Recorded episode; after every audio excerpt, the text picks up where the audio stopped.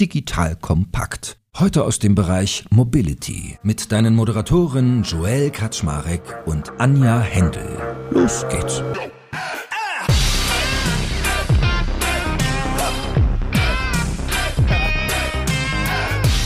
Hallo Leute, mein Name ist Joel Kaczmarek. Ich bin der Geschäftsführer von Digital Compact und heute habe ich wieder die liebe Anja Händel von Diconium an meiner Seite. Und wir reden ja immer fleißig über Mobilitätsthemen, weil Diconium, Mobility-Firma, auch sehr starker Software-Eintrieb. Also Anja ist da ein wandelndes Lexikon und heute wollen wir darüber reden, wie barrierefrei ist eigentlich Mobilität. Und da haben wir uns einen sehr charmanten und einen, einen Gast ausgesucht, den ich sehr mag, weil ich ihn auch schon sehr lange kenne, und zwar den guten Raul Krauthausen. Raul ist geboren im schönen Lima. Ich durfte feststellen, er ist sogar drei Jahre älter als ich. Also wer jetzt im letzten Mal rauskriegt, wann ich geboren bin, weiß auch, wie alt Raul ist. Er wohnt in Berlin-Kreuzberg und setzt sich schon seit 20 Jahren für soziale Projekte ein. Und er kämpft gegen institutionelle Diskriminierung von Menschen mit Behinderung. Also ich, es wird super viele spannende Themen heute geben, weil ich weiß zum Beispiel, dass Raul auch ausgebildeter Telefonseelsorger ist, er ist Technik-Nerd und was ihr vielleicht, liebe Hörerinnen und Hörer, auch wissen sollt, wenn ihr noch nie gesehen oder erlebt habt, er hat eine Krankheit, nennt sich Osteogenesis imperfecta, also umgangssprachlich Glasknochen. Und ich glaube, wir werden heute extrem unseren Horizont erweitern, um mal zu erleben, wie barrierefreie Mobilität eigentlich wirklich ist. So, und that being said ist ja der Anfang, wenn ich mit Anja rede, eigentlich immer auf Anjas Seite. Die fängt nämlich immer an mit so einem kleinen Fragen. Also, Anja, herzlich willkommen und leg mal los. Ja, hallo zusammen. Freue mich sehr auf das Gespräch heute. Raul, ich starte mit so einem kleinen Fragenhagel zum Warmwerden mit äh, schnellen Fragen. Bin gespannt auf deine Antworten. In der Stadt wohnen oder auf dem Land? In der Stadt. Zug oder Flugzeug? Zug. Teilen oder besitzen? Teilen. Ticket am Schalter oder über eine App kaufen? Über eine App. Videokonferenz oder Reisen? Mm, Videokonferenz oder Reisen. äh, Taxi oder öffentliche Verkehrsmittel? Das hängt ein bisschen von der Situation ab, aber wahrscheinlich öffentliche Verkehrsmittel. Und ich meine, da haben wir auch schon ein bisschen Reizthemen quasi gesetzt. Und ich möchte mal ganz kurz. Ja, jedes einzelne, jedes einzelne können wir einmal durchreiten. und da sind wir nach drei Stunden im Alles gesagt Podcast. Das glaube ich. Nur drei Stunden, die machen noch immer länger. ja, stimmt. Kannst du mich mal aber am Anfang gleich an die Hand nehmen? Ich muss hier zu meiner Schande gestehen, ich weiß manchmal nicht, wie man sich in dem Bereich auch richtig äußert, weil mir wurde mal gesagt, behindert darf man nicht mehr sagen, man sagt irgendwie Handicap. Hilf mir mal, wie sagst du das? Wie, wie ist dir das wichtig? Nee, genau umgekehrt. Also Handicap darf man nicht mehr sagen. Behindert als alleinige Beschreibung ist auch schwierig. Man sagt ja auch wahrscheinlich nicht Glatzkopf zu dir oder Weißer. Deswegen wäre es wahrscheinlich ein Mensch mit ohne Haare. Und bei mir wäre es vielleicht ein Mensch mit Behinderung. Okay. Oder einfach Raul. er ist sowieso mal am besten. Gut, okay, verstanden. Und wenn du sagst, jedes der Themen war für dich schon ein Reizthema, erzähl mal, was verbindet sich da für eine Geschichte mit? Wir haben angefangen mit Stadt oder Land. Also Stadt oder Land, das ist natürlich jetzt bei mir, natürlich, ich bin in Berlin aufgewachsen. Das heißt, ich kenne die Option Land gar nicht. Aber ich kenne viele Menschen mit Behinderungen, die froh sind, dass sie aus dem Land in die Stadt gezogen sind, weil einfach die Versorgung insgesamt äh, für behinderte Menschen in Großstädten oder in Städten besser ist, was Ärztinnen angeht, was Versorgung mit Hilfsmitteln angeht, aber auch Mobilität. Mobilität ist wirklich, wo wir über barrierefreie Mobilität auf dem Land noch viel weiter hinten anstehen als Mobilität auf dem Land. Keine Ahnung, die ganzen Konzepte, die da entwickelt werden, beziehungsweise auch diese Notwendigkeiten, die dann oft Menschen auf dem Land haben, nämlich das eigene Auto zu besitzen, ist für viele Menschen mit Behinderung entweder unbezahlbar, aufgrund der Behinderung nicht möglich oder aber auch nicht gewollt. Also ich bin jemand, der in der Stadt lebt und kein Auto will, auch aus Umweltgründen. Die Leute denken immer, ich will das nicht, weil ich im Rollstuhl sitze. Nee, aber ich bin auch zu faul, einen Führerschein zu machen. Ich habe keinen Bock, Geld zu bezahlen für ein Auto, das nicht jeden Tag fährt. Und ich kann mir auch kein Auto leihen, weil das muss ja angepasst werden auf meine Behinderung. Und dann ist es sowieso, bin ich der Schlüssel zum Auto. Niemand anderes könnte dieses Auto fahren. Das ist irgendwie auch eine ziemliche Ressourcenverschwendung. Du hast einen guten Stichpunkt gerade gemacht mit dem Thema auf dem Land. Ich, ich denke, das kann man total weit fassen, ja, weil ich, was ich auch beobachte, ist, dass viele auch ältere Menschen gerne vom Land auch in die Stadt ziehen, wenn sie können, weil alle Punkte da auch oft zutreffen, ja. Schlechte Versorgungslage, oft ist dann vielleicht auch ein Partner gestorben, dann ist man nicht so sicher mit dem Auto oder hat vielleicht auch keins, ja. Je weiter man von der Stadt aufs Land geht, umso weniger inklusiv wird Mobilität dann einfach, weil das Land viel, viel zu wenig mitgedacht wird und eben auch sich nicht mit dem öffentlichen Nahverkehr, wie wir ihn kennen, so einfach einfach realisieren lässt. Große Diskussion mit Katja gehabt mal dazu.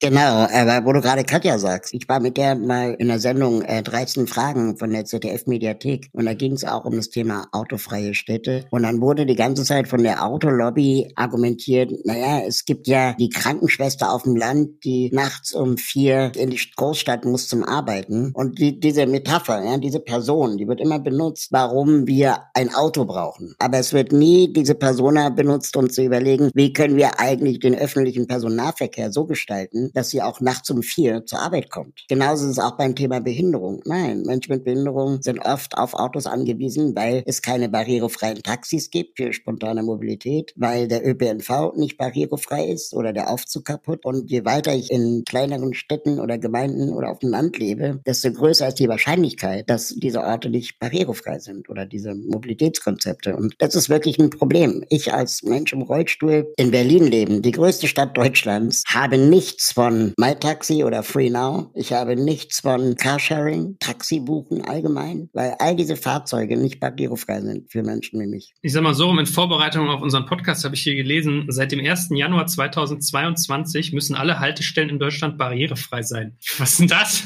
Geht doch gar nicht. Ich meine, Anja hat gerade ein Kind gekriegt, die kann ja nicht mal mit ihrem Kinderwagen ordentlich einsteigen, habe ich von ihr gehört. Woran liegt denn das mal ganz naiv gefragt, dass das in Berlin nicht ja, ich, also, ja, wir können davon ausgehen, das wird dann 2030 soweit sein, dass in Berlin jede U-Bahn-Station, jede S-Bahn-Station einen Aufzug hat. Was mich traurig stimmt, ist, dass die dann am Ende auch noch erwarten, dass man Danke sagt. Dabei sind wir einfach hart überfällig. Diese Konzepte gibt es schon seit Jahrzehnten. Auch die Forderung gibt es seit Jahrzehnten. Dass sie die Linie 2022 sogar nicht einhalten, ist schon der Skandal in sich. Aber es wird auch gar nicht sanktioniert. Ich kann es super easy in Gesetze schreiben, aber wenn nicht sanktioniert wird, ist es halt auch egal. that Warum passiert von sich aus nichts? Ich meine, der BVG macht ja immer hier, weil wir dich lieben. Also dich lieben sie anscheinend nicht, wenn sie sich nicht die Mühe geben, dir auch äh, die Möglichkeit zu geben, ihre Fahrzeuge zu nutzen. Ich finde das hart asozial. Woran liegt das? Ist das ein Geldthema? Ja, wenn, man, wenn, man, wenn man die fragen würde, würden die sagen Geld. Die BVG ist ja auch, wenn ich es richtig verstehe, ist es doch eine Public-Private Partnership. Das heißt, es ist ja auch ein Unternehmen, das zum Teil der öffentlichen Hand gehört und kann dann die BVG auch schon zu Recht sagen, ja, aber das muss dann halt auch bezahlt werden vom Senat. Und Berlin ist jetzt nicht bekannt für viel Geld. Man muss der Faires halber aber auch sagen, dass die BVG nicht das Problem in Deutschland ist. Also es gibt wesentlich kaputtere Verkehrsanbieter in Deutschland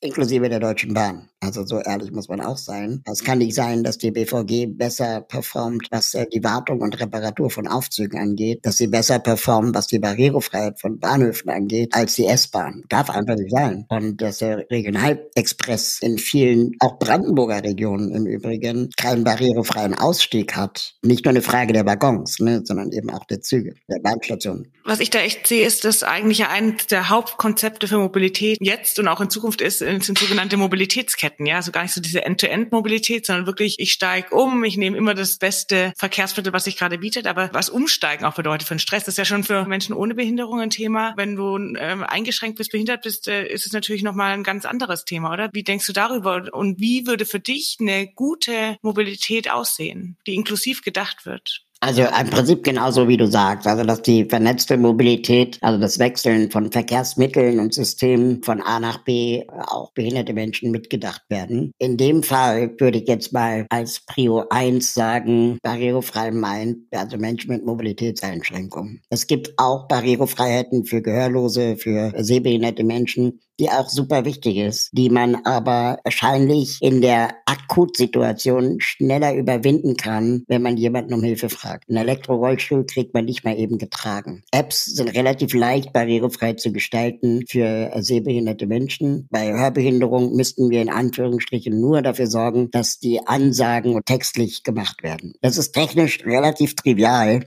im Vergleich zu, ich baue einen Aufzug überall hin. Wenn wir jetzt aber diese Mobilität für Menschen mit einem Rollstuhl oder mit, mit Gehbehinderung bedenken, dann ist es so, dass ganz oft zum Beispiel sich die Fahrzeit eines behinderten Menschen verdoppelt, wenn ein Aufzug kaputt ist. Was mache ich denn dann? Dann muss ich zurückfahren oder eine Station weiterfahren, hoffen, dass da der Aufzug geht und wenn er dann da geht, wieder zu Fuß fahren. Und da bist du locker bei doppelt so viel Fahrzeit. Wenn diese Information, ob zum Beispiel ein Aufzug äh, funktioniert oder nicht, in diesen ganzen Mobilitäts-Apps nicht berücksichtigt wird, bei der Vernetzung von A nach B, habe ich halt die Arschkarte gezogen. Und das ist aber das, was letztendlich nicht behinderte Menschen nicht auf dem Schirm haben. Ja, die sagen dann, ja, dann nimmst du halt die nächste Bahn. Aber ich kann halt nicht den nächsten Aufzug nehmen, der ist kaputt. Das potenziert sich quasi dann. Und dann gibt es Projekte, also auch unter anderem eins von uns, das nennt sich uh, Broken Lifts wo wir in Echtzeit anzeigen, welche Aufzüge der U-Bahn und S-Bahn in Berlin gerade außer Betrieb sind. Und diese Informationen, die sollen auch jetzt Einzug erhalten in die Routennavigationsplanung. Kann komplex werden, aber ist eigentlich eine einfache Geschichte. Und äh, das Interessante ist, dass die vom Verkehrsverbund Berlin-Brandenburg uns gesagt haben, dass ein Aufzug im Prinzip auch ein Verkehrsmittel ist. Der einzige Unterschied ist, dass der Aufzug keine Abfahrtszeiten hat. Das ist aber interessant, so zu denken. Und die hatten jetzt praktisch darüber nachgedacht, ob sie einfach das Verkehrsmittel Aufzug in ihr System einbauen, um die Software dann auch letztendlich in die Lage zu versetzen, das mit zu berücksichtigen. Aber das ist im Endeffekt nur für Berlin dann, diese Broken Lifts, oder ist das schon eine genau. deutschlandweite das, Also das Projekt gibt's momentan vor allem für Berlin. Wir arbeiten gerade an anderen Städten, je nachdem, wo die Daten halt vorliegen. Was die meisten Leute nicht wissen, ist, dass die Aufzüge, die wir in Deutschland haben, fast alle inzwischen digitalisiert wurden. Bisher landeten diese Infos halt einfach nur in der 3S-Zentrale, wo dann irgendwie Techniker losgeschickt wurden. Und jetzt denkt man halt eben auch darüber nach, ob man diese Daten nicht auch der Öffentlichkeit zur Verfügung stellen kann. Und und da arbeiten wir aber auch an einem Projekt mit Google zusammen, die ja auch diesen Global Public Transport Standard entwickelt haben. Und da letztendlich auch die Echtzeitinformation von Aufzügen mit einzubauen, weil wir glauben, wenn Plattformen wie Google und so weiter diese Daten abbilden können, dann die anderen Anbieter vielleicht auch bereitwilliger sind, diese Daten überhaupt aufzubereiten, die sie haben. Ja. Weißt du, ich habe hier Leute sitzen, die kommen mir an mit, äh, wir machen jetzt KI und Predictive Maintenance und kriegen es nicht mal hin, Daten, die sie vorliegen haben, Menschen, die sie dringend brauchen, zur Verfügung zu stellen. Wie ich so mit dir rede, denke ich, manchmal sollte man mal die CEOs von den Unternehmen in den Rollstuhl setzen, mal mit Klettverschluss hier die Beine festbinden und dann sollen sie mal ihre eigenen Verkehrsmittel nehmen, weil ich habe hier in, in Vorbereitung, da sind wir bei unserer zweiten Fragenhagelfrage, Zug oder Flugzeug, habe ich gelesen, dass äh, die Lufthansa lange die einzige Fluggesellschaft war, die es Menschen mit Behinderung auf Interkontinentalflügen ermöglicht hat, auf Toilette zu gehen. Sonst war die Empfehlung ja, tragen Sie doch eine Windel. Ja, also es ist alles noch viel schlimmer. Letztes Jahr ist äh, eine US-amerikanische Aktivistin gestorben bei der Landung oder beim Ausstieg, äh, der Rollstuhl nicht da war. Und die Airline ihr dann einen anderen Rollstuhl, der natürlich überhaupt nicht auf sie angepasst war, zur Verfügung gestellt hatte, nach einer Menge Ärger. Und das hat ihren Körper so geschädigt, dass sie daran starb. Das ist auch der Grund, warum ich nicht gerne fliege, jenseits von, von Greta Thunberg und Co. Ich fliege nicht gerne, weil ich Angst um meinen Rollstuhl habe. Und es ist wirklich so, dass jedes dritte Mal irgendwas wird beim Rollstuhl ist. Rad abgebrochen, ein Platten, irgendein Teil fehlt oder der Rollstuhl ist nicht da. Und wenn du dann aus dem Flugzeug aussteigst, musst du den, wenn du Pech hast, beim Sperrgepäck abholen. Aber komm mal ohne Rollstuhl zum Sperrgepäck. Das sind so erniedrigende Situationen, dass es sich für mich auch gar nicht lohnen würde, wenn ich EasyJet, Speedyboarding oder so buchen würde. Ich habe von diesen ganzen Angeboten überhaupt nichts. Entweder ich steige als Letzter ein oder als Erster, aber nicht mit den anderen. Wenn ich als Erster einsteige, was oft der Fall ist, ist es garantiert so, dass ich als Letzter aussteige. Das heißt, ich habe gar keinen Zeitgewinn. Ich steige deswegen als Letzter aus, weil dann das Flugzeug leer ist und die dann genug Zeit hat, um den Rollstuhl aus dem Kofferraum nach oben zu bringen. Es gibt Konzepte schon auch seit Jahrzehnten, wie man Rollstühle auch an Bord ermöglichen könnte. Irgendwie mit dem Trolley da durch die Gänge fahren und das ist ja alles technisch nicht unmöglich. Im Zug geht's ja auch, dass dann immer als irgendwelchen komischen Sicherheitsaspekten gesagt wird, ja, es könnte ja was passieren. Aber auch da könnte könnte man Standards entwickeln. Im Auto werden die Rollis ja auch festgemacht. Und ehrlich gesagt, wenn ein Flugzeug abstürzt, sind wir eh alle tot. Also es macht auch irgendwie diese Sicherheitsaspekte manchmal ein bisschen Mensch mit Behinderung erst recht zu Außenseitern. Warum sollte einem Behinderten mehr passieren als einem nicht behinderten Fluggast? Pflegen im Rollstuhl ist wirklich der Horror. Und es ist egal, welche Airline, es gibt keine guten Airlines. Das wissen halt auch die wenigsten. Ne? Wenn ich mit dem Flugzeug fliege, ist das Personal, das dafür verantwortlich ist, dass ich ins Flugzeug komme, nicht die Airline, sondern das sind dann irgendwelche Dienstleister, die am Flughafen arbeiten. Wahrscheinlich alles prekäre Jobs auch. Da ist es egal, ob ich Lufthansa, Iberia oder Etihad fliege. Der Service ist immer immer gleich scheiße. Und es gibt einen Trick, den ich gelernt habe. Wenn du gelandet bist mit dem Flugzeug und dein Rollstuhl ist nicht da, weiger dich aus dem Flugzeug rausgetragen zu werden. Weil sobald du nämlich aus dem Flugzeug rausgetragen wirst, kann das Flugzeug weiterfliegen. Wenn du aber dich weigerst, rausgetragen zu werden, wenn dein Rollstuhl nicht da ist, dann kostet es jede Minute die Airline Geld. Und das ist der einzige Weg, wie Airlines auch die Flughäfen unter Druck setzen können, dass sie mal ihren Service geschissen bekommen. Und deswegen niemals aussteigen, wenn der Rollstuhl nicht da ist. Das ist echt ein Armutszeugnis. Also äh, über die Punkte, über die wir sprechen, das ist eigentlich unglaublich. Wir haben 2022. Erst jetzt müssen Haltestellen barrierefrei sein und sind's nicht, äh, weil sie es nicht hinbekommen. Wie ist es im Zug? Normale also Mobilität, deine, genau.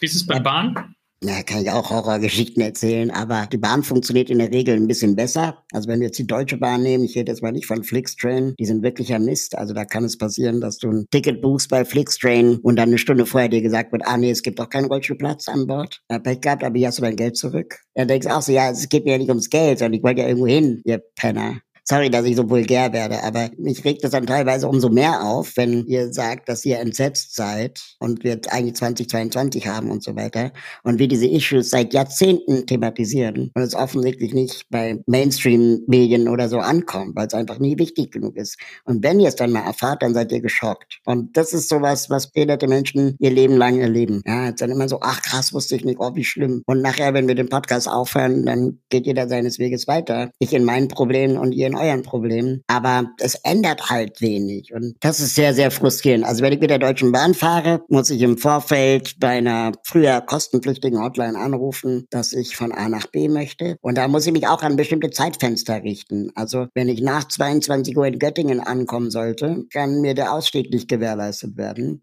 weil das Personal um 22 Uhr Feierabend macht. Das heißt, ich bin dann wirklich ohne Witz um 22 Uhr eins in Göttingen angekommen. Und dann haben die einen riesigen Terz gemacht, dass ich nach 22 Uhr angekommen sei. Und dann denke ich so, Alter, eine verfickte Minute. Darüber diskutiere ich nicht. Und ich stelle mich jetzt hier so lange in die Tür, bis ihr mich hier rausgeholt habt. Und wenn ihr den Typen aus dem Bett holen müsst. Es darf nicht sein, dass behinderte Menschen, die genauso Ticketgeld zahlen im Übrigen, ich habe eine Bahncard 100, aber ich habe nichts davon, spontan zu reisen, weil ich muss es immer mindestens 24 Stunden vorher anmelden. Und auch nur dann, wenn die gerade Bock haben, gefühlt. Aber du hast gerade einen guten Punkt angesprochen. Ich meine, jeder geht zu seinen Wegs und ich, es hören ja einige Leute diesen Podcast. Was kann denn getan werden? Ich meine. Also beim Thema Deutsche Bahn wüsste ich drei, vier Quick Wins, was man machen könnte, die Mobilität für behinderte Menschen erstmal komfortabler zu gestalten. Jeder Sitzplatz inzwischen im ICE hat die Möglichkeit des Self-Check-ins. Also, dass du da nicht mehr kontrolliert wirst. Kannst du am Rolliplatz ausgerechnet an dem nicht machen. Unbegründet warum. Ich könnte bei der Deutschen Bahn hinterlegen, ich habe ja einen Account, um meine Tickets zu buchen oder einen Sitzplatz zu reservieren, zu hinterlegen, dass ich eine Mobilitätseinschränkung habe und Hilfe brauche, würde mir beim Reservierungsprozess einfach ein Klick ausreichen, zu sagen, und ich bräuchte eine Einstiegshilfe, bitte organisiert das. Aber stattdessen muss ich also mir diese Zeiten merken, die Zugnummer merken und dann eine Hotline anrufen und dann beten, dass das funktioniert. Sonst kann ich den ganzen Prozess nämlich rückwärts wieder stornieren. So einfach Services sich mit zu überlegen und mitzudenken und dann auch mal davon auszugehen, dass Rollstuhlfahrende Menschen auch vielleicht mal erste Klasse fahren wollen. Aber stattdessen ist der Rolliplatz in der zweiten Klasse direkt neben dem Kinderabteil, der in der Regel immer vollgestellt ist mit Kinderwägen. Und jetzt mit den neuen Anschaffungen der ICE 3 Neo, die, wo die Deutsche Bahn irgendwie 40 Stück bei Siemens bestellt hat, sind es sogar zwei Rolliplätze weniger. Wo man denkt so, wo, was für ein Planet lebt ihr eigentlich, dass wir in einer alternden Gesellschaft, wo immer mehr Menschen Mobilitätseinschränkungen haben, davon ausgeht, dass es weniger Menschen im Rollstuhl gibt. Das Interessante ist, wenn dann die Leute mit uns sprechen und wir das kritisiert, dass sie dann sagen, keine Ahnung, Siemens bietet diese Fahrzeuge nicht an. Und dann reden wir mit Siemens und dann sagen die, nee, wieso, wir können die ja bauen. Hat uns so jemand gefragt. Die reden auch nicht miteinander. Und das liegt daran, weil Menschen mit Behinderung in den Planungsprozess nicht einbezogen werden. Behinderte Menschen können immer erst dann am Ende mitreden, wenn alles schon gekauft und entschieden wurde. Und dann sind alle entsetzt, wenn sie sagen, nee, das ist ein Scheißprodukt. Aber wenn man von Anfang an sagen würde, okay Leute, was braucht ihr? Wie können wir das gestalten? Habt ihr Ideen, wie man das machen könnte? Dann ist es auch in der Anschaffung günstiger. Das kostet nämlich Siemens nicht mehr oder weniger Geld, zwei Rolliplätze mehr oder weniger einzubauen. Das ist einfach nur eine Designfrage. Und Design muss der Zug eh. Also ich habe mir schon vorgenommen, ich werde mal meinem Freund Daniel Kraus von Flixbus eine Sprachnachricht schicken und sagen, redest du mit den Leuten direkt, mit den Unternehmen? Ja klar, und dann sagen die immer, also gerade Flixbus und Flixtrain, die kommen damit durch, dass sie Fahrzeuge fahren, die alt sind. Also gerade bei Flixtrain kaufen die ja die alten Waggons, die mal zugelassen waren, malen die neu an, verkaufen den als neu. Und die sind nicht barrierefrei. Und dass das Verkehrsministerium die damit durchgehen lässt, ist ein Problem. Warum muss die Deutsche Bahn eigentlich mehr Barrierefreiheit einhalten, weil sie Züge neu anschaffen, aber Flixtrain nicht. Wieso dürfen wir den Altbestand so lange weiter benutzen, bis er auseinanderfällt? Aber bei der barrierefreien Mobilität wird es nicht mitgedacht. Wie kann es sein, dass wir den Busverkehr liberalisiert haben, da vergessen wurde, sehr lange vergessen wurde, dass die Busse barrierefrei sein sollen? Das liegt unter anderem auch daran, weil natürlich dann Flixbus und Co. Subdienstleister wiederum beauftragen, die dann auch vielleicht diese Fahrzeuge gar nicht haben und dass überhaupt die noch produziert werden ohne Rampe oder Rollstuhlplatz, ist auch schon ein Teil des Problems. Ich habe wirklich keinen Bock mehr mit Flixtrain und Flixbus äh, darüber zu diskutieren, was können wir denn machen, sondern nur noch darüber zu sprechen, bis wann kriegt ihr das hin? Weil dieses, was können wir denn machen, das haben wir euch schon tausendmal gesagt. Also ich habe jetzt richtig Bock darauf, die Flixtrain-Website durchzugehen und das Thema Barrierefreiheit durchzudiskutieren. Ja, dann steht ja da drin, dein Rollstuhl darf nicht breiter sein als, nur wenn du selber laufen kannst. Solche Sachen stehen da drin. Und du musst irgendwie 72 Stunden vorher buchen. Denke ich, fuck you. Niemand muss 72 Stunden vorher buchen. Damit ich eine Stunde vorher gesagt bekomme, ja, nee, geht doch nicht so. Ja, Arschloch. Sorry, wenn ich so vulgär werde, aber ich bin wirklich wütend. Ich mag Schimpfworte, aber ich glaube, bei Flix ist ja so das Thema, dass die halt, ich glaube, der Kern von der Geschäftsmodell ist kurzfristiges Beplanen von Ressourcen, aber verstehe ich, dass es aus Nutzersicht ein riesen Scheiß ist. Aber ich meine, die Ressourcen müssten nur barrierefrei sein, dann kannst du es auch kurzfristig machen. So. Auch wahr. Aber wie bewegst du dich denn eigentlich durch die Stadt, mal doof gefragt? Also du hast jetzt eben schon ein bisschen was erzählt von irgendwie S-Bahn und mit Fahrstühlen, aber wirst du gefahren? Was machst du, wenn du eigentlich mal schnell wohin musst? Auto, hast du gesagt, hast du nicht? Wie bewegst du dich denn eigentlich generell von A nach B? Das hängt ein bisschen davon ab, wo ich hin muss. Also meistens fahre ich mit U-Bahn, S-Bahn, Bus. Selten mit der Straßenbahn, weil ich im Westen wohne. So zwei U-Bahn-Stationen fahre ich auch locker mal mit meinem E-Rolli zu Fuß, weil es dann, wenn ich den Aufzug Zeit mit einberechne und so, manchmal schneller ist, zu Fuß zu gehen oder zu Rad zu fahren. Wenn die Sonne scheint, geht es auch. Mein Rollstuhl fährt zwölf Stundenkilometer, ein bisschen langsamer als diese E-Roller, aber schneller als ein Fußgänger. Mal blöde mhm. Frage dazwischen, musst du dann auf dem Radfahrweg fahren? Brauchst du dann ein Nummernschild? Weil E-Roller war ja ein riesen Regulationsthema hier in Deutschland. Deutschland. Ja, aber auch nur, weil die ständig irgendwo rumstehen. Rollis stehen ja in der Regel nicht irgendwo rum. Ja, wegen auf dem Bürgersteig fahren haben die sich ja mal dann in die Hose Ja, also ich muss nicht auf dem Radweg fahren. Ich darf auf dem Radweg fahren. Ich sollte nicht auf der Straße fahren. Dafür ist er vielleicht ein bisschen zu langsam. Aber da hat sich auch noch niemand beschwert, ehrlich gesagt. Wenn ich dann längere Strecken zurücklege, dann nehme ich eben den ÖPNV. Wenn ich richtig lange Strecken zurücklege in der Stadt, dann versuche ich irgendwie ein barrierefreies Taxi zu finden. Das das nächste Problem ist. Wir haben in Berlin 8000 Taxis, aber wenn wir Glück haben, nur 15 davon sind rollstuhlgerecht. Das heißt, ich muss drei Wochen vorher buchen. Und wenn ich in der Hotline anrufe, lachen die mich entweder in einem Callcenter aus und sagen, ja, äh, nee, haben wir nicht. Oder die sagen, ja, müsst ihr drei Wochen vorher buchen. Oder die sagen, wissen wir gar nicht, welches Fahrzeug eine Rampe hat da denkst du, okay, ist auch eigentlich nur ein Datenthema. Ja, zumindest diese 15, die ihr habt, solltet ihr wissen, dass ihr sie habt. Eine App bringt mir auch nichts, weil ich kann zwar angeben, dass ich ein Kleintier transportieren möchte oder einen Kindersitz brauche oder ein Mercedes fahren will, aber ich kann nicht sagen, ich brauche ein rollstuhlgerechtes Fahrzeug. Dass das geht, sehen wir aber in anderen Ländern. Toronto war ich äh, mit meinen Kolleginnen, die auch eine Behinderung haben teilweise. Und wir konnten nachts um vier für vier RollifahrerInnen vier barrierefreie Ubers bestellen innerhalb von zehn Minuten. Dass Uber hier kein Angebot hat in Deutschland für barrierefreie Fahrzeuge, ist auch unter anderem der Grund, dass es gesetzlich nicht reguliert ist. Hier können die Leute machen, was sie wollen. Von Clever Shuttle, Moja bis hin zum Uber. Das ist alles nicht reguliert. Und all diese Anbieter sind nicht barrierefrei. Es gibt wenige Anbieter, die das sind. Zum Beispiel der Bergkönig oder Ioki. Aber die fahren eben dann auch oft nur so kleine Stadtgebiete und haben auch nur zwei, drei Autos, das dann natürlich auch schnell ausgebucht ist. Und das ist ein riesiges Problem und könnte man ganz ehrlich, glaube ich, relativ niedrigschwellig auch lösen, indem man zum Beispiel sagt, ein Taxi hält im Durchschnitt vier Jahre. Das heißt, wir könnten noch vor 2030 alle Taxis in Berlin barrierefrei kriegen, wenn wir mit der Zulassung arbeiten würden und sagen würden, okay, du kannst ein Taxi haben, aber dann muss es halt barrierefrei sein. Oder jedes zweite oder jedes vierte. Es wäre schon besser als 15 von 8000. Und in Kanada wurde das reguliert oder also gibt es eine Genau, also in den Vereinigten Staaten von Amerika und äh, Kanada gibt es so strenge Antidiskriminierungsgesetze, die im Zweifel verklagt werden könnten, wenn sie nicht barrierefrei sind. Da merkt man auch ein bisschen die wenige Sensibilisierung, die Deutschland hat, ja, in dem Bereich. Ja. Genau. Am Ende des Tages lerne ich so ein bisschen raus, äh, das, der Faktor Geld, oder? Eigentlich kannst du nur da ansetzen, wo es schmerzt, äh, und du musst irgendwie ein bisschen zu zwingen. Ja, und den Faktor Geld lasse ich auch nur bedingt gelten inzwischen. Brandschutz kostet auch Geld. Wenn wir den freiwillig machen würden, dann würde auch niemand Brandschutzregeln einhalten. Wenn es Gesetze gibt und die für alle gelten, für Flixtrain wie für die Deutsche Bahn, dann entsteht natürlich auch ein Markt und eine Industrie. Und dann überlegt man natürlich auch, okay, was sind denn effiziente Lösungen? Man sieht eine Menge. Also es gibt auch positive Beispiele. Ich bin in Berlin ja schon immer gewesen und ich erinnere mich noch, dass ich, als ich früher als Kind zur Schule wollte oder musste, kein rollstuhlgerecht war. Und dann irgendwann hat man in den 90er Jahren damit angefangen, die Busse nach und nach auszutauschen. Aber nicht, weil sie rollstuhlgerecht werden sollten, sondern weil die Umweltauflagen der Innenstadt so streng wurden, dass diese alten Doppeldecker Drei-Stufen-Busse einfach nicht mehr erlaubt waren. Und da hat man halt neue Busse gekauft. Und diese neuen Busse hatten zufällig Hebebühnen und Rampen. Das haben dann natürlich Menschen mit Behinderung mitbekommen und sind dann an der Bushaltestelle gestanden und wollten mitfahren. Dann haben die BusfahrerInnen sich am Anfang geweigert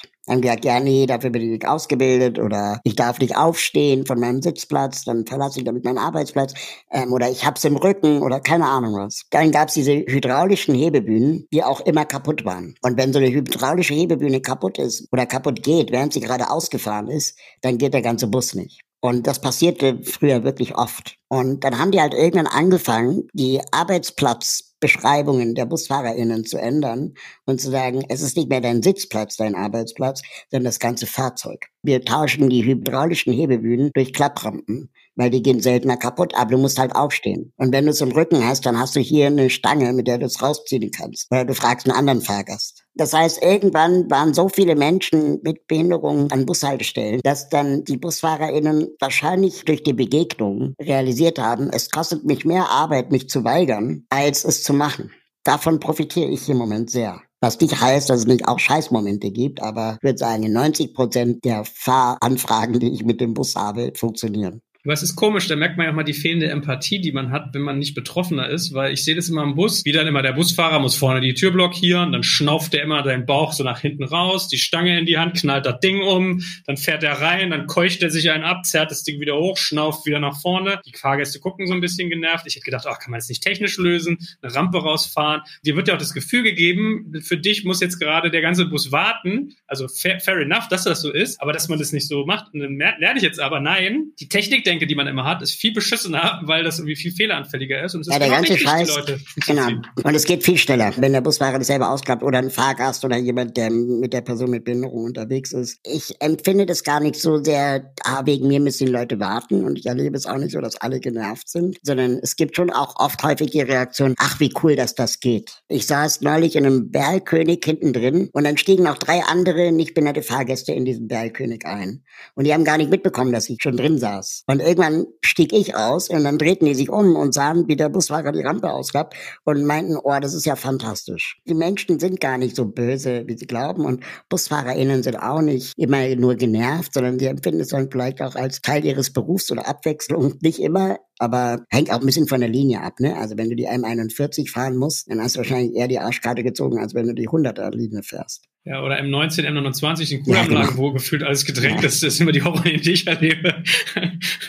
Aber sag mal, glaubst du, mir fehlt auf, dass du auch BusfahrerInnen sagst und so. Also du bist ja offensichtlich auch äh, Diversity sensibilisiert. Fängt es auch bei Sprache an? Weil ich erinnere mich, ich hatte von Nova Meyer Henrich mal den äh, Tan Schagler, heißt der, glaube ich, empfohlen bekommen, habe mit dem telefoniert. Das ist so ein Comedian, der irgendwie auch im Rollstuhl sitzt. Aber er war nicht im Rollstuhl geboren, sondern er hat eine Krankheit entwickelt und wurde dann zum Rollstuhlfahrer. Und ich weiß, der macht nur so brettharte Witze. Der kam dann immer an mit, ja, wenn ich getrunken habe und drei Promille, darf ich dann eigentlich noch Rollstuhl fahren oder müsste ich den Schlüssel liegen lassen? Da ist eine Fußgängerzone, darf ich mich da eigentlich durchbewegen? Und dann realisierst du so, wir diskutieren immer, ob das Fußgängerinnenzone heißen sollte, aber wir reden eigentlich nicht darüber, dass es Leute gibt, die sich durch diese Zone bewegen, die nicht zu Fuß laufen. Weißt du, was ich meine? Also ist das ein Thema? Ja, klar, Sprache ist ein Thema bei Fußgänger, Fußgängerinnen. Das wäre mir jetzt echt egal. Ich sag ja auch, ich gehe dahin. Schlimmer finde ich, wenn, keine Ahnung, ich im Zug sitze und dann muss der Zug irgendwie wegen mir eine Minute länger warten, weil die Hebebühne besorgt werden muss und dann die Ansage kommt, ja, die Abfahrt verzögert sich um wenige Minuten, wir haben hier noch einen Rollstuhl. Der hat niemanden zu interessieren, dass der Zug wegen mir halten muss, sondern der Zug muss wegen euch halten, weil ihr euren Service nicht hinbekommt. Außerdem bin ich nicht der Rollstuhl, sondern es ist in der Regel eine Person, die einen Rollstuhl fährt. Da immer, wo will der Rollstuhl denn raus? Keine Ahnung, ich habe ihn nicht gefragt, so, aber ich will irgendwo raus. Dass man dann natürlich auch entsprechend stigmatisiert und nicht ernst genommen wird. Und gäbe es Menschen mit Behinderung im Betrieb bei der BVG, bei der Deutschen Bahn, in der Planung, in der Ausbildung der FahrerInnen, wäre das wahrscheinlich auch was ganz anderes. Sage mal, jetzt ist es so, wir reden jetzt ganz viel über Missstände und meckern und Dinge ankreiden kann ja jeder, aber du machst ja auch ganz viel.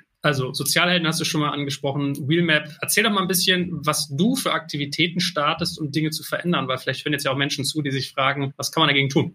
Ja, also wir haben halt vor zehn, zwölf Jahren die Online-Plattform Willmap gegründet. Das ist die Online-Karte für rollstuhlgerechte Orte. So eine Art Google Maps für Menschen im Rollstuhl, wo man in Echtzeit herausfinden kann, welches Café, welches Restaurant ist in der Nähe. Seit neuestem auch, welche Aufzüge des ÖPNVs sind gerade außer Betrieb. In Berlin-Brandenburg zumindest. Und all das zusammen soll eigentlich Menschen mit Behinderungen in die Lage versetzen, im Vorfeld herauszufinden, ist der Ort, wo ich hin will, überhaupt zugänglich. Weil dann kann ich mir sonst auch den Weg nämlich sparen. Das Problem an der Sache ist, dass wir dadurch noch keinen einzigen Ort zugänglicher gemacht haben. Wir weisen im Prinzip nur auf die Missstände hin. Wir haben einen Online-Shop, wo wir Rollstuhlrampen verkaufen, womit wir kleine Cafés, Shops mit ein, zwei Stufen am Eingang theoretisch zugänglicher machen könnten, solange der Gesetzgeber, die Gesetzgeberin nicht von selber auf die Idee kommt, Betriebe und Unternehmen zu verpflichten. Und so eine Rampe kostet so 200 und 300 Euro, je nach Länge. Wenn sich ein Café, ein Restaurant diese Rampe nicht leisten kann, ganz ehrlich, dann hat sie auch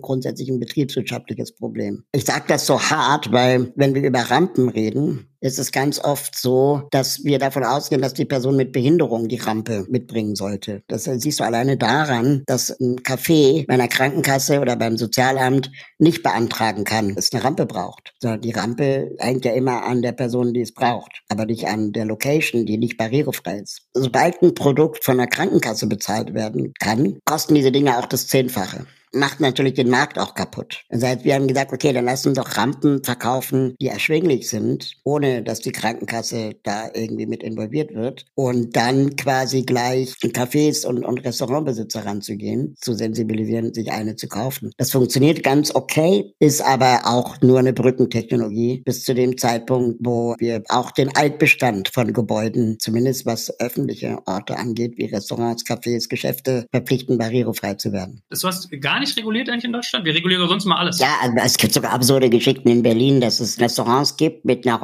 rollstuhlgerechten Toilette im Keller ohne Aufzug. Wo man dann auch denkt, so, ja, okay, also wer das überhaupt zugelassen hat. Das ist dann das nächste Problem, dass sobald etwas zugelassen wurde, ist dann derjenige, der den Laden betreibt oder der den Laden gebaut hat, nicht mehr in der Haftung. Das heißt, wir haben auch ein Zulassungsproblem, ein Kontrollproblem. Also wenn wir das Ganze mal so ernst nehmen würden wie Brandschutz, wo wir dann locker mal den BER-Flughafen um zwei Jahre später eröffnen können, weil der Brandschutz nicht eingehalten wurde. Wenn wir das machen würden mit dem Bezug Barrierefreiheit, dann wären wir in Deutschland einen ganzen Schritt weiter.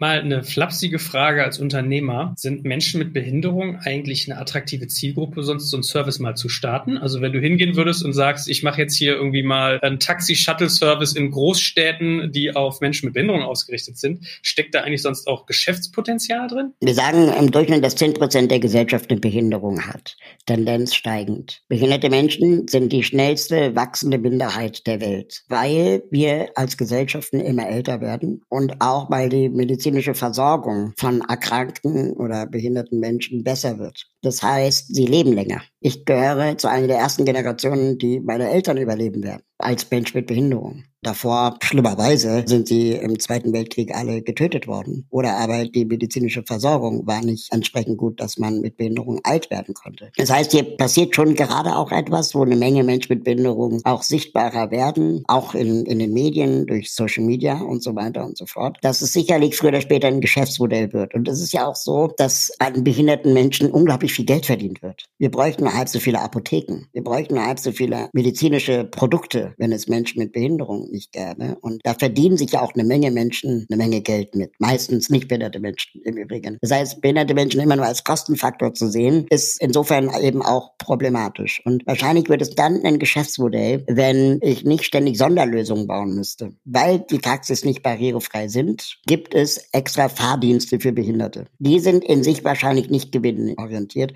beziehungsweise sind sie schon, aber machen keine Gewinne oder wenn dann sehr wenige. Wenn wir aber die Ressourcen bündeln würden und sagen würden, okay, ab sofort ist einfach jedes zweite oder jedes Fahrzeug barrierefrei von Anfang an, dann kostet es ja auch erstmal nicht mehr, amortisiert sich dann vielleicht nach ein paar Jahren. Wenn der, die Deutsche Bahn insgesamt mehr Platz hätte für Kinderwägen und Rollstuhlfahrende, dann profitieren alle davon. Wir diese ganzen Lösungen nicht immer nur als Sonderfahrdienste betrachten würden, sondern als inklusive Mobilität. Wir nehmen mal die BVG, ja. Die neue U-Bahn kann ich ohne Stufen einsteigen. Es hat niemand mehr Aufwand, wenn ich stufenlos alleine selbstbestimmt ein- und aussteigen kann. Den Aufzug kann ich selber bedienen. Es kostet erstmal kein Geld. Aber den Aufzug und die U-Bahn benutzen zu 90 Prozent nicht behinderte Menschen. Das heißt, es geht gar nicht um die Minderheit, die irgendwo mitmachen will. Es geht vor allem auch um die Mehrheit, der ein stufenloser Einstieg auch das Leben erleichtert. Es gibt Untersuchungen, die sagen, dass die Drogeriemarktkette DM, die hat vor Jahren mal ihre Filialen modernisiert. Basiert auf einer Untersuchung, wo sie herausgefunden haben, dass jede Stufe am Eingang und jede nicht automatisch öffnende Tür oder Drehkreuz 10% weniger Kunden bedeuten kann. Gucken wir uns mal DM-Filialen an, die sind super breit, die Türen gehen automatisch auf, es ist super hell, es gibt viel Platz und die Drehkreuze sind weg. Jetzt sagen die Leute, ja, dann wird ja aber auch mehr geklaut. Und dann sagen die, ja, aber es wird auch mehr gekauft. Und Diebstahl wird immer auf den Preis aufgerechnet. Und es ist günstiger, wenn mehr gekauft wird, als wenn weniger gekauft wird und trotzdem geklaut. Spannend. Am meisten tut mir nur leid, dass du wahrscheinlich dieses Gespräch vier, fünf Mal die Woche führst und seit zehn Jahren, 20 Jahren, weiß ich nicht, wie lange zugucken musst und sich nicht viel ändert. Wie, wie bewahrst du dich eigentlich vor Depressionen? Ach, das geht. Da gibt's schon noch genug andere Themen, die mich begeistern und mir Freude bereiten. Ich rede ja auch gerne, ihr merkt ja, ich bin auch leidenschaftlich und habe vielleicht jetzt auch schon Wordings gefunden, die ich nicht zum ersten Mal sage. Mir fällt halt auf, dass ich für mich auch gedanklich weiterkomme, je öfter ich darüber rede. Also zum Beispiel bestimmte Dinge nicht mehr zu diskutieren. Die Kostenfrage. Früher habe ich das immer diskutiert und gesagt, ja, stimmt, hm, teuer und so. Aber ganz ehrlich, wenn ich ein Gebäude baue, ich diskutieren würde, ob ich eine Frauentoilette einbaue, die mehr Platz braucht als ein Pissoir und es auch Kosten sein können am Ende, dann mache ich mich ja zum Arschloch. Bei der Rollstuhltoilette diskutieren wir das aber noch. Und dann ist meine Frage, warum bauen wir nicht alle Toiletten eigentlich rollstuhlgerecht? Dann haben wir die Debatte halt auch gar nicht. Und wir alle freuen uns, wenn wir nicht in irgendwelchen Telefonzellen kacken müssen wenn da ein bisschen mehr Platz ist. Und äh, Männer haben auch ein Recht darauf, ihr Kind zu wickeln und nicht nur Frauen. Also Wickeltische auch auf Männertoiletten anzubieten. Da kommen wir gesellschaftlich auch weiter und ohne einmal über Kosten gesprochen zu haben. Und es macht auch Sinn. Brandschutz ist auch teuer, Denkmalschutz ist auch teuer und trotzdem leisten wir uns den Scheiß. Gut, also mir hat es heute viel Spaß gemacht. Also ich weiß nicht, wie es Anja geht. Ich glaube, ein bisschen haben wir beide auch Angst, oder? Auf jeden Fall Respekt ist ein Thema, wo man halt in seiner Realität weniger halt Berührungspunkte hat wie bei, bei anderen Mobilitätsthemen. Und dann natürlich ist es, öffnet es einem die Augen, aber wie immer, man lernt dann am allermeisten. Also ich würde vielleicht, du hattest mich ja vorhin noch gefragt, was ich so den Leuten mitgeben will, die diesen Podcast hören. Je nachdem, in was für Unternehmen ihr sitzt und arbeitet oder wie euch das Thema betrifft, bezieht Menschen mit Behinderung von Anfang an ein und nicht erst am Ende zum Gutfinden eurer Ideen, ja, wenn alles schon entschieden und bezahlt wurde. Und erwartet dann zumindest keinen Applaus. Bezahlt Menschen mit Behinderung für ihr Wissen, weil was nichts kostet, ist nichts wert. Das ist eine ganz wichtige, doofe Erfahrung, die ich gemacht habe. Aber sobald ich Geld genommen habe für meine Beratung, schicken die auch nicht mehr ihre PraktikantInnen, die Kunden, ja, sondern eben die Geschäftsführung. Das ist eine ganz doofe Lehre, die ich auch überhaupt nicht mag, weil ich den Kapitalismus auch kritisch sehe. Wenn das der Weg ist, dann müssen wir es wohl leider so gehen. Dann, nur weil du einen behinderten Menschen gefragt hast, heißt es nicht, dass er Experte ist. Suche die ExpertInnen, die mit Behinderung leben und nicht irgendjemanden, den du auf der Straße gefischt hast. Machen wir bei Brandschutz ja auch nicht. Aber wir alle haben eine Meinung zum Brandschutzthema. Überlegt euch, wenn ihr mit Daten handelt oder arbeitet, wo sind hier behinderte Menschen mitgedacht? Das ist wirklich ein Problem, weil als wir in Berlin Car2Go Einführung hatten, das waren alles zwei Sitze, erinnert ihr euch? Die Personen, die aber von sowas wirklich profitieren würden, wären Familien, die meistens drei oder vier Sitze bräuchten. Und wenn man sich fragt, woher kommt das eigentlich, dann liegt es daran, dass von der kompletten Entwicklung dieser Produkte wahrscheinlich nur Männer beteiligt waren oder Kinderlose. Dann irgendwann hat man das wahrscheinlich erkannt und jetzt gibt es irgendwie auch Viersitzer und Fünfsitzer und Kindersitze und keine Ahnung was. Aber das brauchte seine Zeit. Und das hätte man alles vermeiden können, wenn man von Anfang an eben diese Menschen mit einbezogen hätte. Überlegt euch, habe ich Leute in meiner eigenen Belegschaft mit Behinderung? Dann frage ich die zuerst. Was würde euch gefallen, was unser Produkt könnte? Welche Daten habe ich über die Fahrzeuge? Wenn ihr barrierefreie Fahrzeuge habt, sorgt dafür, dass sie auch bei den Schnittstellen ankommen, die diese Daten verarbeiten und verbreiten und an die NutzerInnen bringen. Also wenn ich auf Free Now sehen könnte, dass ich ein rollstuhlgerechtes Taxi buchen kann,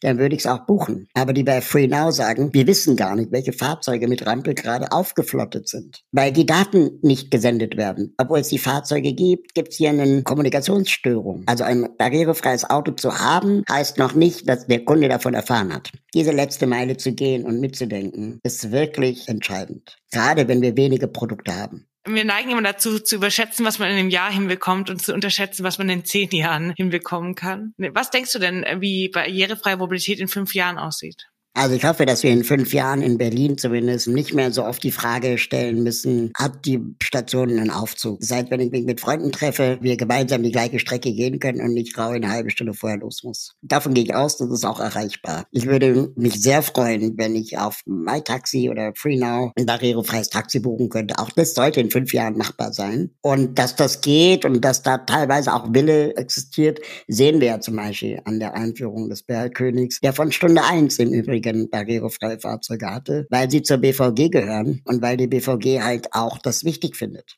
vielleicht auch aus ethischen Gründen wichtig findet und nicht nur, weil sie es müssen. Und es gibt ein Angebot, das haben wir noch gar nicht thematisiert in der Stadt, das nennt sich Berlmobil, der frühere Sonderfahrdienst. Ein extra Angebot, das Berlin geschaffen hat für Menschen mit Behinderungen, die nicht Taxi fahren können, weil sie nicht barrierefrei sind, oder aber die irgendwo hin müssen, wo die U-Bahn-Station nicht barrierefrei ist, gibt es den sogenannten Sonderfahrdienst. Den musste ich auch drei, vier Tage vorher buchen und hatte dann so ein Zeitfenster von plus minus einer Stunde, wo er mich abgeholt hat der wurde neu ausgeschrieben. Und diese Ausschreibung haben wir mit begleitet und haben dann letztendlich dafür gesorgt, dass dieses Angebot jetzt auch eine App hat, dass ich dann auch mobil buchen kann, dass ich spontan buchen kann, die Fahrzeuge vielleicht ein bisschen moderner sind und dass der Betreiber inzwischen der gleiche ist, der auch den Bergkönig betreibt, also Via Van. Und da natürlich auch ganz viele Ressourcenbindungen und auch Synergien entstehen können, die vorher nicht mitgedacht wurden. Und dieses Angebot ist wirklich, ich würde sagen, um den Faktor 1000 besser als das, was es vorher gab. Die letzte Frage, die ich hätte, wäre, ob du mir den folgenden Satz äh, vervollständigen könntest, nämlich Mobilität bedeutet für mich. Also kitschig wäre es jetzt zu sagen Freiheit, aber Mobilität bedeutet für mich auch äh, Selbstbestimmung und Teilhabe, Menschen zu begegnen, die ich mag. Wenn die Mobilität nicht gewährleistet ist, bleibe ich halt zu Hause und treffe keine Menschen. Hey, Raul, danke für deine Horizonterweiterung hier. Sehr bereichernd. Sehr gern. Danke fürs Zuhören beim Digital Kompakt Podcast. Du merkst, hier ziehst du massig Wissen für dich und dein Unternehmen heraus. Wenn du mit uns noch erfolgreicher werden möchtest, abonniere uns auf den gängigen Podcast-Plattformen. Und hey, je größer wir werden, desto mehr Menschen können wir helfen. Also erzähl doch auch deinen Kolleginnen und Kollegen von uns. Bis zum nächsten Mal.